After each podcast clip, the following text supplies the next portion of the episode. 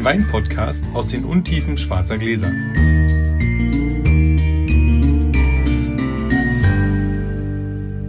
Hallo Felix. Hallo Sascha. Schön, dass wir da sind. Ja, für wahr. Folge 8. Acht. Letztes Mal wieder die Regeln erklärt, also würfeln wir direkt los. Sechs. Na, da bräuchte ich ja schon vier. Juhu, ich lege los. So, Sascha kriegt heute von mir Ipphöfer Kronsberg Scheurebe, alte Reben von Wirsching 2015. Ähm, ich glaube, wir haben noch nie eine Scheu dabei gehabt. Ist allerdings ein äh, Verlegenheitswein, weil, das kann ich schon erzählen, werde ich wieder zurückgehe. Der eigentliche Wein, den ich vorgesehen hatte, der hatte leider Kork, habe ich vor einer Stunde aufgemacht und ärgern. Deswegen gibt es jetzt diesen.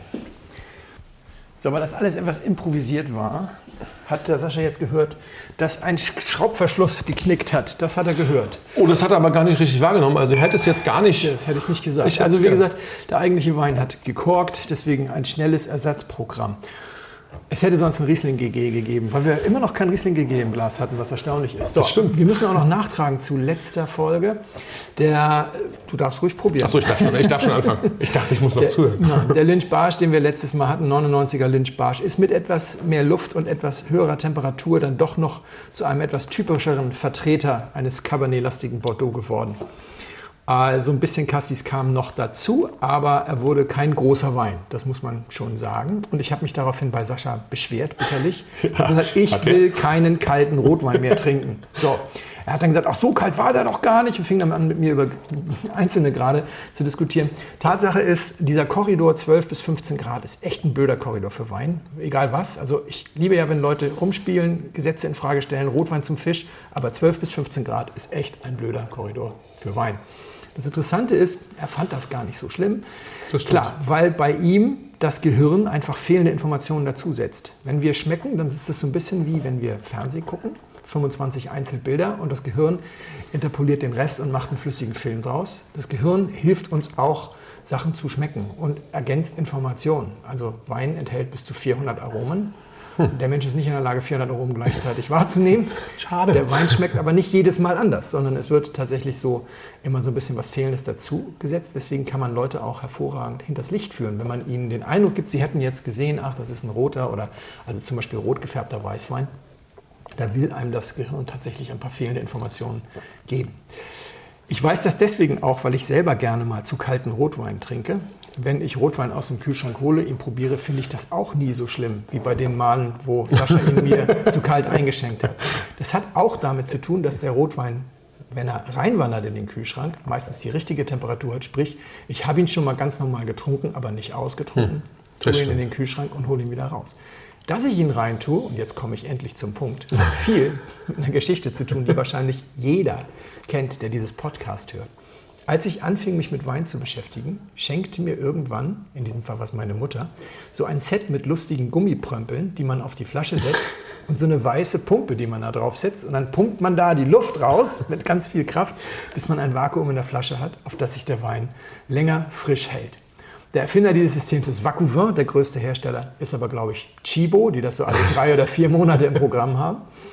Und als ich vor vier Jahren mein Buch geschrieben habe, Weinschule 2.0, bisschen Werbung machen, der Weinkurs für Menschen mit eigenem Geschmack, habe ich mir vorgenommen, ich will keine einzige Tatsachenbehauptung da reinschreiben, ohne es zu überprüfen. Also bloß weil ich glaube, dass ich es weiß, lassen wir das. Und als es dann um das Thema Weinaufbewahrung ging, habe ich mal gegoogelt. Und siehe da, es gibt eine Studie aus Geisenheim zum Thema, wie bewahrt man angebrochene Flaschen auf. Da hat irgendein Diplomant oder Doktorand mal ganz, ganz viele Flaschen präpariert. Und zwar mit Schutzgas, Argon, CO2, mit diesem Vacuvin, mit allen möglichen anderen Ideen. Spannend. Und hat diese Flaschen dann alle doppelt vorgehabt und eine, ein Set im Kühlschrank aufbewahrt und eins daneben. Und dann hat sensorisch geschultes Personal die verkostet. Und siehe da, egal wie der Wein behandelt war, wenn er nicht im Kühlschrank aufbewahrt war, war schon ab dem ersten Tag eine Veränderung zum Negativen zu sehen. Echt? Und nach wenigen Tagen war der Wein hinüber. Bei den Flaschen im Kühlschrank war es so, es war auch eine völlig unpräparierte. Da war nicht mal mehr der Korken wieder drauf gemacht, die war einfach so reingestellt. Und das Spannende war, es war dann tatsächlich irgendwann so, dass diese nicht präparierte spürbar schlechter schmeckte als die präparierten am 22. Tag. Danach, danach habe ich dann meine kleinen Gummiprömpel genommen, habe die sehr weit hinten in den Schrank getan. Ich habe die nicht weggeworfen, weil das ein Geschenk meiner Mama war. Definitiv, sehr gut. Aber ich habe sie nicht mehr benutzt und ich habe sie auch niemandem anders mehr geschenkt. Seitdem stelle ich Weine einfach in den Kühlschrank. 22 Ich, ja, 21 Tage war es auf gut Deutsch scheißegal. Hauptsache Kühlschrank. Und da wir ja hier zwei Kühlschränke haben und in dem einen keine Lebensmittel wie Käse oder sonst was sind, die sonst wirklich schon vielleicht den Wein mit angreifen würden, stelle ich die Sachen da wirklich ohne irgendwas rein. Ohne irgendwas, deine Meinung zu dem Wein? Der ist viel zu kalt, merke Ja. ich gerade. Ich habe ihn ins Eisfach geworfen wegen Notfallprogramm. Ja. Ich habe beim ersten Riechen, beim ersten Reinriechen dachte ich, hm, na, ist doch ein Riesling. Aber musste mich dann beim, beim Kosten und Trinken schnell revidieren. Das ist kein Riesling. Also Nee, ist es nicht. denke ich jedenfalls, weil es schmeckt nämlich nicht nach Riesling. Riecht kurz nach Riesling, aber dann ist es im, im Mund ist es dann weg. Ja. Oh, eiskalt. Die Kühle schadet ihm nicht so richtig. Er ist ein bisschen, hat ein bisschen Restzucker. Also ich, ich finde ihn einen, einen Tick süß. Ja, so. Könnte sein, und, ja. Und ähm, ich weiß gar nicht, also ähm, da, da weiß ich jetzt nicht, ob er nicht noch ein bisschen zu kühl ist. Ja? Ähm, ich finde ihn im besten Sinn lecker. Ja. Ja, so. Ich finde ihn nicht besonders tief und lang. Es kann noch ein bisschen an der Temperatur liegen. ja. Ein, ein schöner Trinkwein. Und ich würde sagen, das ist was relativ Neues. Es ist, ähm, hat, glaube ich, kein Holz gesehen. Ist ein, zwei Jahre alt. 16. So, 15, 16, sowas in dem Dreh. Wahrscheinlich eher 16 als 15. Nee, ist glaube ich sogar 15. Es kann sein, dass er ähm, ein bisschen Holz hatte, aber kein, kein, Kein spürbares. Äh, spürbar, kein schmeckbares. Es kann sein, dass er im Puder ausgebaut ist. Er ist ein bisschen kühler. Ich kenne ich kenn ihn. Haha. Ja. Das Hirn fügt jetzt hinzu. Nein, äh, und ich habe ihn länger nicht im Glas gehabt. Äh, deswegen äh, fügt es da geschmacklich nichts hinzu. Aber Eine ganz leichte, angenehme Säure. Also wirklich ja, schön zu trinken. Ja, Stößt nirgendwo an, keine Ecken, keine Kanten. ja, ist aber, wenn er jetzt ein bisschen wärmer wird, musst du ihn mal vielleicht mal in den Händen halten. Sollte er auch ein bisschen schwerer werden. Ist kein Leichtwein, kein, so kein Literwein sozusagen, kein Zechwein, Okay. sondern schon Also schon eine Ausbaustufe. Ja, so ein mittel, mittel, mittleres Gewicht sozusagen. Also schon ein Wein, bei dem alte Reben auf, den, Etikett auf dem Etikett steht, weil es auch alte Reben sind. Ähm, in diesem Fall ist es sogar so, dass der Papa der Winzerin, äh, die angepflanzt hat, die alten Reben vor ziemlich viel. Der lebt noch, aber der ist schon sehr alt. Also stehen die da schon 60 Jahre. Ja, ich glaube so in dem Dreh. Vor über, etwas über 50 Jahre stehen die da, glaube ich. Und das ist was Deutsches auf jeden Fall. Ist was Deutsches, genau. Und das mit dem Zucker, mh, ich glaube, so wahnsinnig viel Zucker ist es nicht. Es ist Franken. Es ist, glaube Ah. ich, auch fränkisch trocken. Hast du eine Idee, was für eine Rebsorte es ist? Ich hatte erst kurz überlegt, ob es irgendwas leichtes Silvaner-mäßiges sein könnte, aber bin davon wieder weg und weiß es nicht. Nee, tatsächlich bin Es ich. ist Scheurebe. Es ist äh, meine Lieblingsscheurebe, würde ich tatsächlich so sagen. Die trinke ich viel zu selten tatsächlich. Epilfer Kronsberg, äh, alte Reben von, von Wirsching. Frü früher hieß der Scheurebe S. Trinke ich seit vielen Jahren immer mal so zwei, drei Flaschen im Jahr. Äh, ist ein Wein, der jung, unheimlich straff und dann auch ziemlich tief Jetzt wird ist. er fülliger übrigens. Ja, wird Mit Temperatur genau. Und ähm, vor allem ein Wein, der zeigt, dass Scheurebe auch ein paar Jahre älter werden kann. Also ich sag mal so, das Älteste, was ich davon hatte, war, glaube ich, so sechs, sieben Jahre alt. Okay. Im eigenen Keller gereift und Wunderbar. mit viel Vergnügen zu trinken. Und ähm, es ist so eine, eine Pflanzung sozusagen in, in Weingütern, Pfeffing in, in der Pfalz, ähm, Kronsberg in, bei Wirsching in Franken und es gibt noch zwei, drei andere Betriebe, die so alte Reben haben, die fast alle im gleichen Jahr oder im Zeitraum von zwei, drei Jahren gepflanzt wurden und die jetzt für mich auch so ein bisschen zur deutschen Spitze gehören, was trockene Scheu angeht. Und ich dachte mir so als Notnagel schnell gegriffen. Ach, das ist aber schön. Ich meine, ich wirklich Scheu. Ich trinke ich trink selber Scheu viel zu selten und viel zu wenig. Und das ist wirklich, ich sage ja, ein schöner, ein schöner Wein zum Trinken. Also wirklich sehr, sehr angenehm.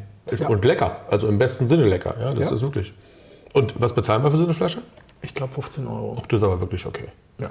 Danke. Bitte schön. Zum Wohl. So, ich gehe mal rüber. Wir trinken heute einen australischen Wein, einen Carnival of Love, so heißt der, von Molly Doker. Ähm, ein 2011er Shiraz. So, da sind wir. Mit dem nächsten Wein. Cheers. Zum Wohl. Während Felix verkostet, muss ich aus gegebenen Anlass nochmal auf das leidige Thema Wein verkosten und spucken zurückkommen. Also den meisten ist es ja nicht so angenehm, Weine zu spucken. Und aus zwei Gründen bin ich drauf gekommen. Einmal wegen der VDP-Verkostung in Berlin, die vor kurzem war. Und am Wochenende war ich mit Freunden oder haben wir uns mit Freunden getroffen und wir haben, wollten Wein trinken. Und zum Anfang wollte ich mit den Freunden eine, ähm, eine Kollektion Aust von, aus Radebeul verkosten.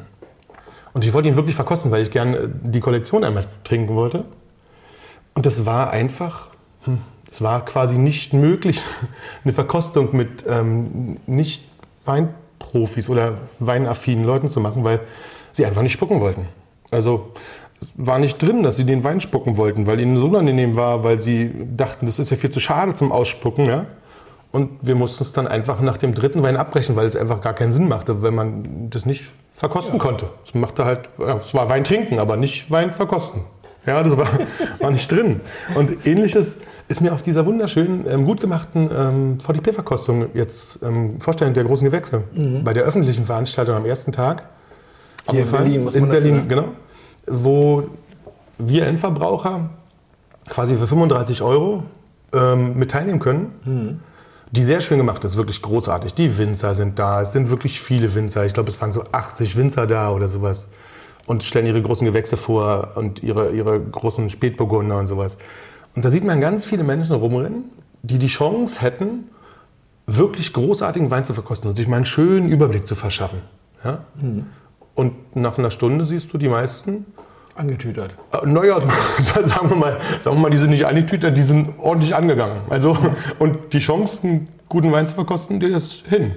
Also, weil sie einfach, ich glaube, da schmeckst, also nee, du schmeckst das einfach nicht mehr. Also, selbst wenn du ein bisschen professionell unterwegs bist, wenn du es nicht ausspuckst, dann ist es halt Wein trinken und dann ist es vorbei. Und das fand ich wirklich schade, weil da vertut man sich viel. Das ist so wirklich schön, weil man, du hast so eine Chance, mal einen guten Wein zu verkosten oder mal wirklich so, wie bei, den, wie bei meinen Freunden, ja, die, die Austsachen. Da war ein Goldriesling dabei, da war ein normaler Riesling dabei, dann hatten wir noch einen Axel Reuss, oder wie spricht der, der richtig aus? Auxerrois. Auxerrois, siehst du, schön. Ja, ja. Äh, und ähm, noch so ein paar Sachen, aber naja, das ist dann quasi nicht drin, weil. Nee, wenn man nicht ausspucken genau. kann, kann man das knicken. Kann man das, das total knicken. Auf der Probein findest du auch so ab 14 Uhr findest du auch immer Leute, die hinter die Messehalle kotzen.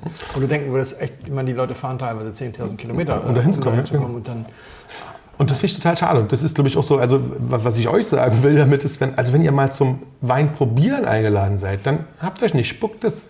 Also ihr sollt ja nicht den, das ganze volle Glas ausspucken. Aber so ein Probeschluck, ja, den man euch dann ja auch, wenn es gut läuft, nur eingießt, den könnt ihr schon. Und dann zum Ende der Verkostung könnt ihr ja auch auf das, was euch schmeckt, da zurück und dann könnt ihr da so viel trinken, wie ihr wollt.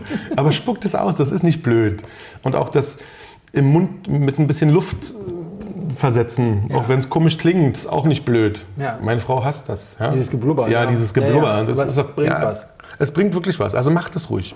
Probiert es, das macht Sinn. Aber das passt ja fast zum Thema. Ist das ein gespriteter nee. Wein? Ich hätte jetzt gedacht, du kommst jetzt mit irgendwas Gespritetem. Also ich gestehe, das ist das erste Mal, dass wir einen Wein probieren. Und ich sage dir runter, den mag ich gar nicht. Also den mag ich so richtig gar nicht. Ich trinke ja auch, äh, du sagst ja jetzt, er ist nicht gespritet. Wahrscheinlich sagst du mir als nächstes, er hat nur 10 Alkohol. Aber dann, ich trinke ja auch keinen Port, Sherry und so. Ich, also ab und zu lasse ich mich dann mal wieder breitschlagen, das zu probieren. Und ich habe eigentlich selten Spaß dabei. Hm. Und das ist, für mich ist das jetzt gerade vor allem mal gesprittet. Als ich überlegt habe, welche Farbe hat das, habe ich gedacht, das ist braun.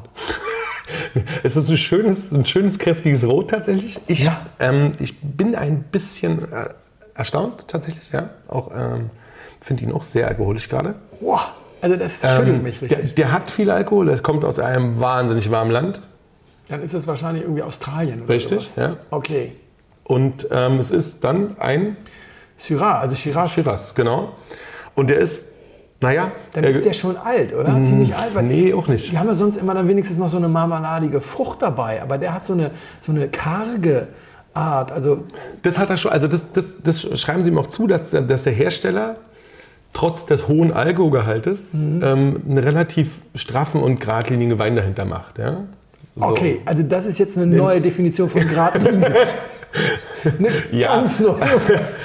Also ich, ich, ich, ich, ich finde auch, also Boah. ich finde ihn auch sehr alkoholisch, das stimmt. Und das, das ist wieder das Thema mit den schwarzen Gläsern. Ich war raus in dem Moment. Ja, ich habe das gemerkt. Ich habe gedacht, das ist jetzt irgendwie ein Sherry oder sowas. Ähm, na, für Sherry, er ist auch ein bisschen oxidativ. Das kommt noch dazu. Ich bin da wirklich, also der ist nicht alt, der ist von 2011. Ja? Und der ist, glaube ich, schraubverschlossen. Ne? Genau. Also das ist noch nicht mal der Korken. Nee, nee, das ist das mir ist- ein genau. absolutes Rätsel, wie man das hinkriegt.